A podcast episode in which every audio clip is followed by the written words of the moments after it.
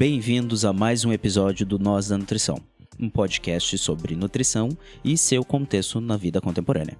Aqui quem fala é Pablo Couto. E aqui quem fala é a Tayana, e estamos aqui para desconstruir os nós da nutrição entre o sabor, o saber e o que fazer. Hoje é o primeiro episódio do nosso quadro de entrevistas, o Nozes e Vozes. O objetivo é dar voz e aproximar dos ouvintes pessoas, entidades, assuntos ou ideias.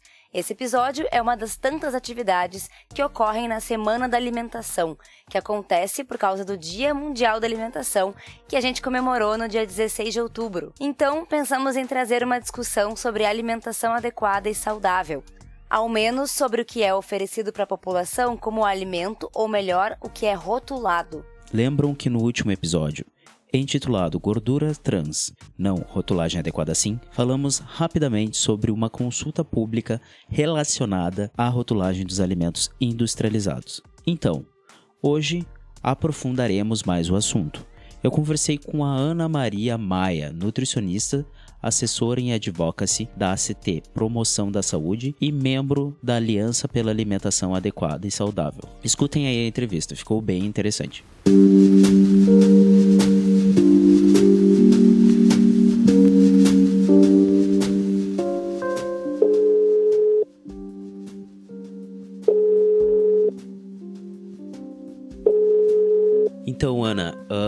conta um pouquinho para nós como é que foi o processo de participar da construção da consulta pública e o que é ela, basicamente. Uhum.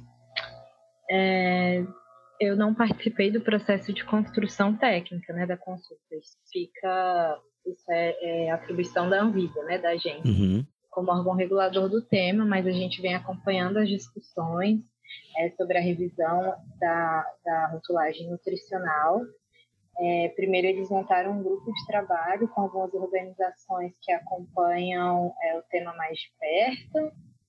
É, a Aliança pela Alimentação Adequada e Saudável, né? E aí os membros que compõem a aliança é, acompanham também, apoiam esse grupo é, de trabalho mais técnico desde o início.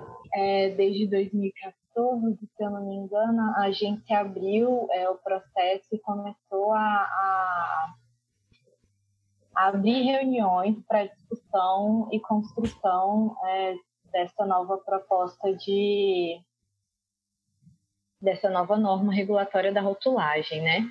Sim. E aí a Anvisa também, há, há, mais ou menos um ano, estabeleceu uma nova proposta de construção da norma, que é por análise de impacto regulatório, né?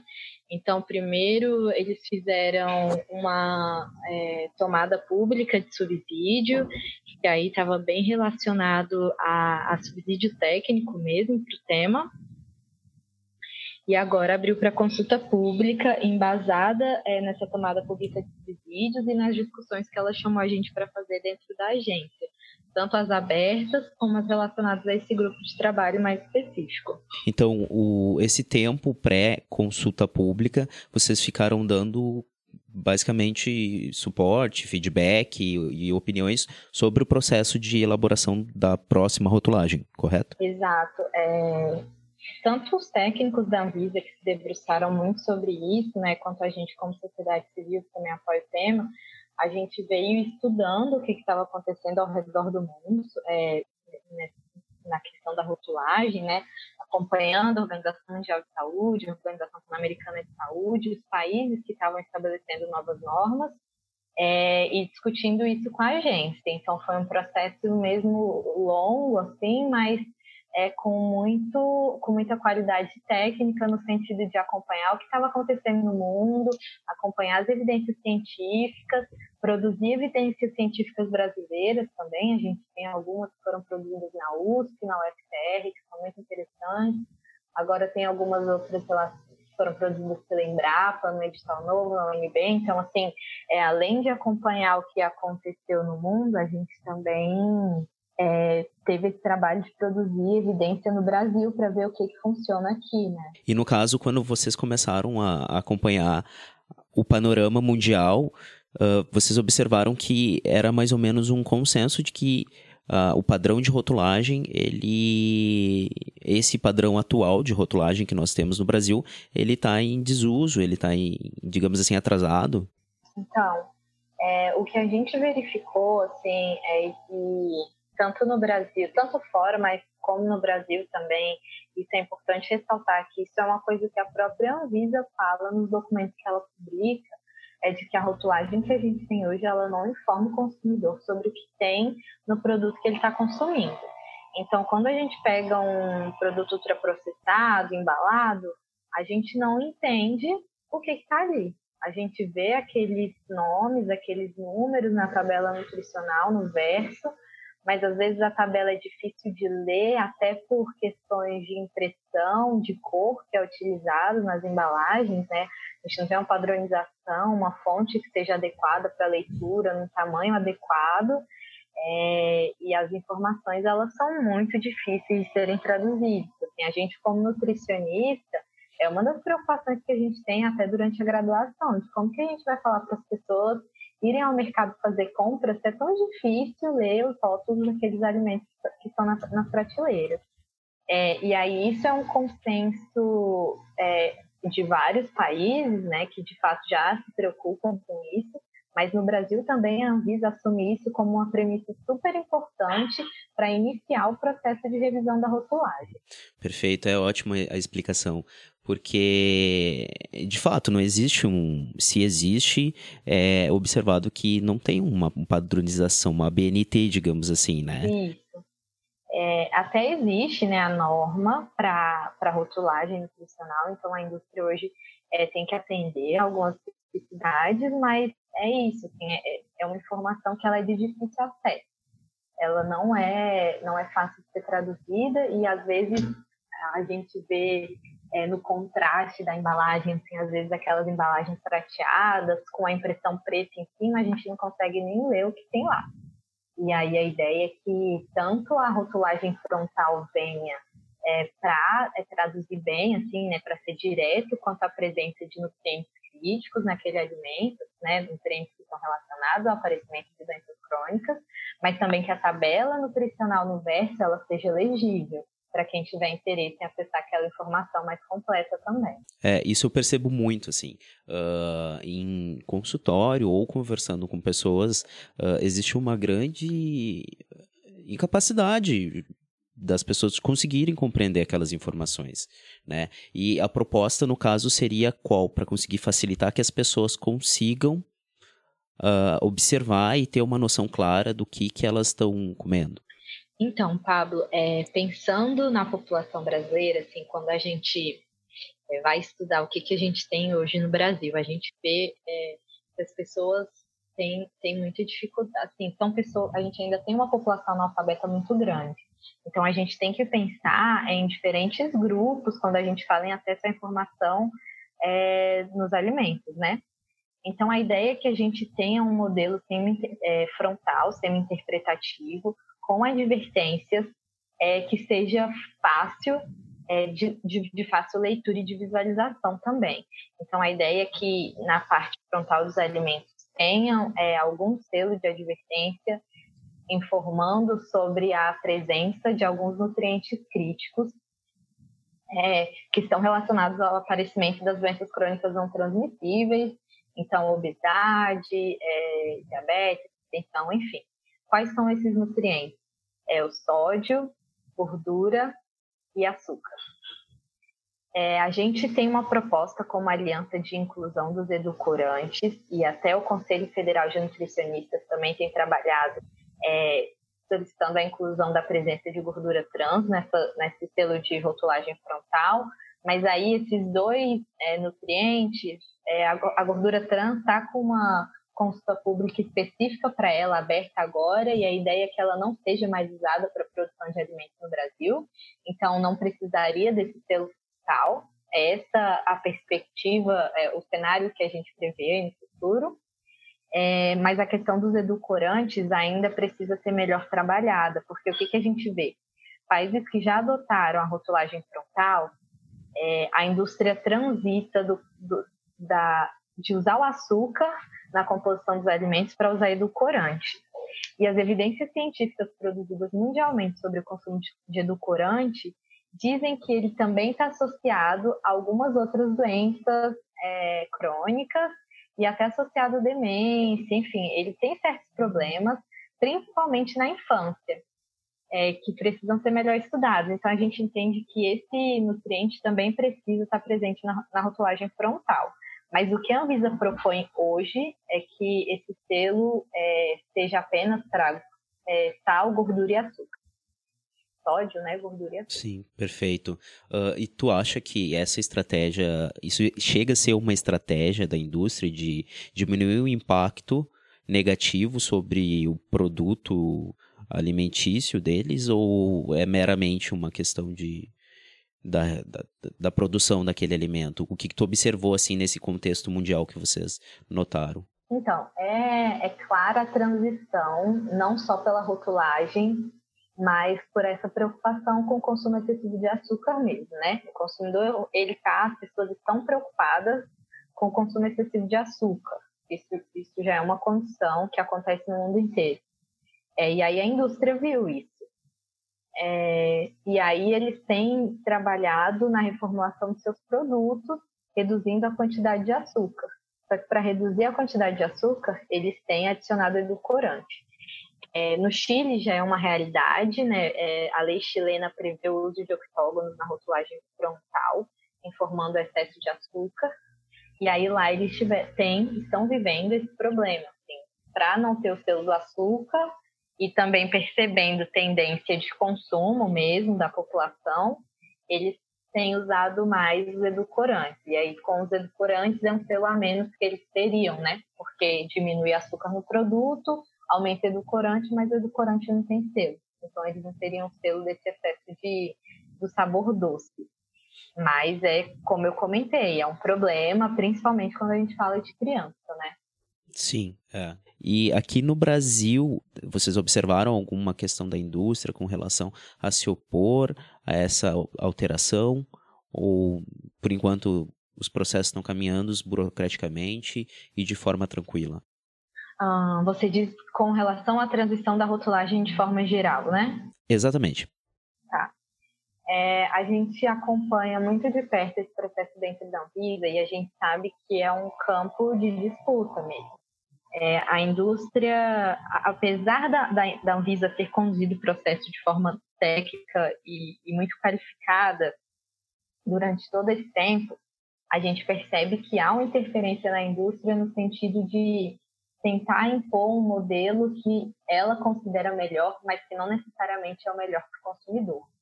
É, inicialmente, a indústria organizou uma rede de rotulagem que defendia, ou defende ainda, eu, confesso que parei um pouco de acompanhar essa rede, mas eles defendem o uso do, do semáforo, né? que aí vem uma coloração dentro do sistema do GDA.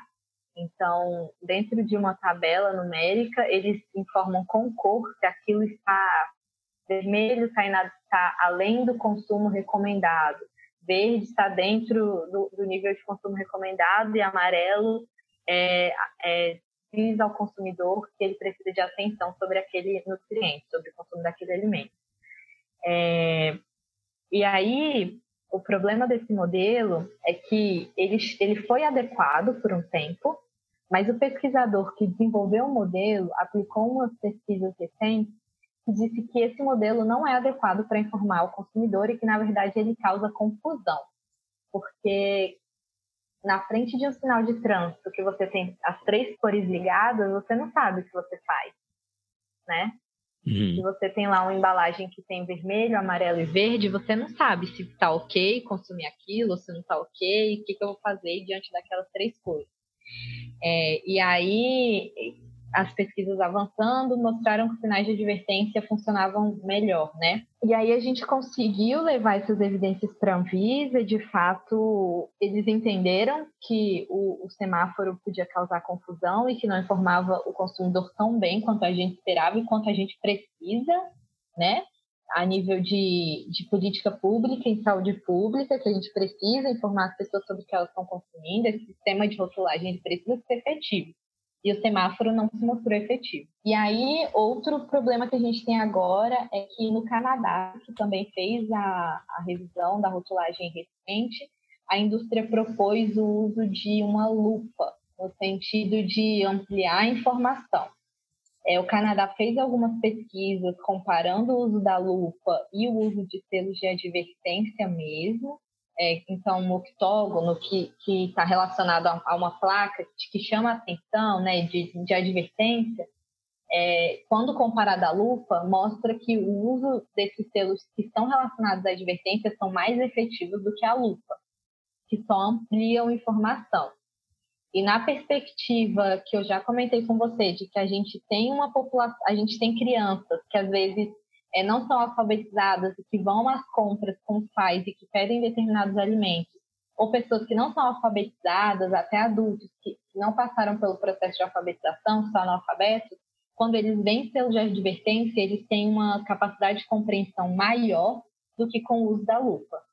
E aí está a nossa preocupação com, com esse ícone que foi selecionado pela Anvisa, que está posto agora na consulta pública mas são interferências que acontecem, que a gente acompanha e que a gente incentiva a participação da população nesses mecanismos que são abertos, como a consulta pública, para tentar balancear com a influência que é exercida pela indústria, né? Uh, sobre essa questão, né, a gente observou que recentemente teve uma notícia sobre o posicionamento da Anvisa com relação ao receio pelo uso do, do aviso, que é o triângulo, né, que é uma notificação, e optando pela lupa. Isso que tu estava comentando, correto? Correto, exatamente. E, e só um comentário, assim, no relatório que vem para a consulta pública, eles colocam a preocupação com a proporcionalidade do uso de um selo de advertência. Né? Eles não gostam de falar que eles vão é, usar uma advertência para um alimento. Mas eu acho que quando a gente pensa, assim, a nossa, a nossa compreensão é que quando a gente pensa é, no contexto de saúde pública do Brasil, é o aumento da obesidade, o aumento do sobrepeso, da necessidade da gente olhar para esse contexto epidemiológico é, de uma forma cuidadosa, é, zelar pela saúde da nossa população, a gente tem que advertir, sim, quanto à presença de nutrientes que são relacionados ao aumento das doenças crônicas. Não tem é, isso de ampliar a informação a gente tem que advertir a população, a gente tem que mostrar para eles o que eles estão consumindo. Ana, tu comentou bastante sobre a aliança, né? aliança pela alimentação saudável. Tu quer comentar um pouquinho para nós como é que funcionou esse processo de participação contigo e da aliança e também falar sobre a aliança? É só esclarecendo um pouco, eu trabalho na CT, Promoção da Saúde, e a CT compõe a aliança, né? Faz parte da aliança pela alimentação adequada e saudável. É, a Aliança é um coletivo de organizações do Brasil inteiro que trabalham pela garantia do direito humano à alimentação adequada e apoia ações nesse sentido, né? É, então, é uma é organização da sociedade civil de interesse público, são organizações da sociedade civil de interesse público, é, profissionais também, é, e, e associações e movimentos é, que trabalham pelo direito humano à alimentação adequada. É, a gente trabalha por meio de políticas públicas para garantia da segurança alimentar e da soberania também alimentar no Brasil. E o que a gente tem como referência para guiar nossas ações e nossos trabalhos é a Política Nacional de Segurança Alimentar, a Política Nacional de Alimentação e Nutrição e o Guia Alimentar para a População Brasileira, né, que são os nossos documentos básicos e orientadores é, como coletivo. A gente entende que o contexto globalizado da alimentação se tornou muito complexo. E aqui no Brasil a gente viu a necessidade de se unir para enfrentar os desafios que estavam postos a nível de saúde pública quando a gente pensa em consumo alimentar. E aí a gente reuniu os interessados, é, e as organizações que trabalhavam pelo direito à saúde, pelo direito à alimentação. E hoje a gente trabalha de forma coletiva para impulsionar é, leis e programas e políticas que visam essa garantia do direito humano à alimentação adequada. Então, Ana, tu gostaria de fazer alguma colocação final? Eu acho que tuas falas foram excelentes e deixou nossa audiência com, com muito mais informação sobre o assunto. Por favor. Bom, então, Pablo, eu queria encerrar é, falando, reforçando a importância da gente participar da consulta pública que está aberta no site da Anvisa agora no mês, é, agora nesse mês de outubro. É, a consulta pública é um momento que o governo, assim, é, essa instituição Anvisa abre o momento de decisão ao público, né, dando a oportunidade para que a sociedade contribua na construção dessa política que é tão importante. Então, eu queria reforçar a importância da participação da população nessa consulta pública, é, dizendo o que, o que acha, é, verificando o modelo que está sendo proposto, é, e, enfim, se colocando e, e, dando a sua contribuição como puder que é, que é o momento que a gente tem de ser ouvido, né, nessa, nesse processo de construção da norma. E queria reforçar também para que quem tiver interesse em acompanhar a aliança, a gente tem, é, a gente está em todas as mídias sociais, então a gente tem Facebook, Instagram, Twitter, YouTube.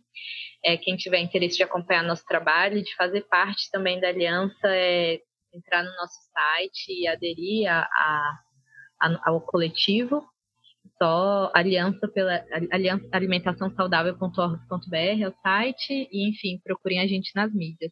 Acho que era isso. Ótimo tá ótimo. Uh, Ana muito obrigado pela atenção tá?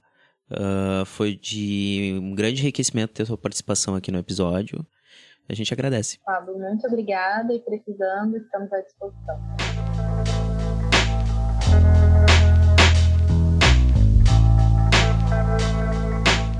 Novamente, a nossa indicação é extremamente relacionada ao conteúdo do episódio. Fica o nosso apelo para que vocês participem da consulta pública sobre o novo padrão de rotulagem. Vai ter um link na descrição do episódio e também vocês podem conferir na postagem do site. Além disso, a gente vai adicionar um link para o site da Aliança, onde é possível encontrar um passo a passo de como realizar a votação no site da Anvisa, assim como outros materiais relacionados ao conteúdo. Se vocês quiserem acessar agora mesmo, é só entrar em www.alimentacãosaudável.org.br. Antes das palavras finais, gostaríamos de saber se vocês gostaram desse formato. O Nós da Nutrição é um projeto independente que visa fomentar a discussão sobre nutrição. Então, por favor, participem. Entrem em contato pelas redes sociais, onde vocês nos encontram como Nós da Nutrição, e também pode entrar em contato por e-mail em contato@nosanutrição.com.br ou no nosso site nosanutrição.com.br. Queremos agradecer a Ana Maria pela participação e você por ficar até aqui. Até o próximo episódio. Tchau, tchau.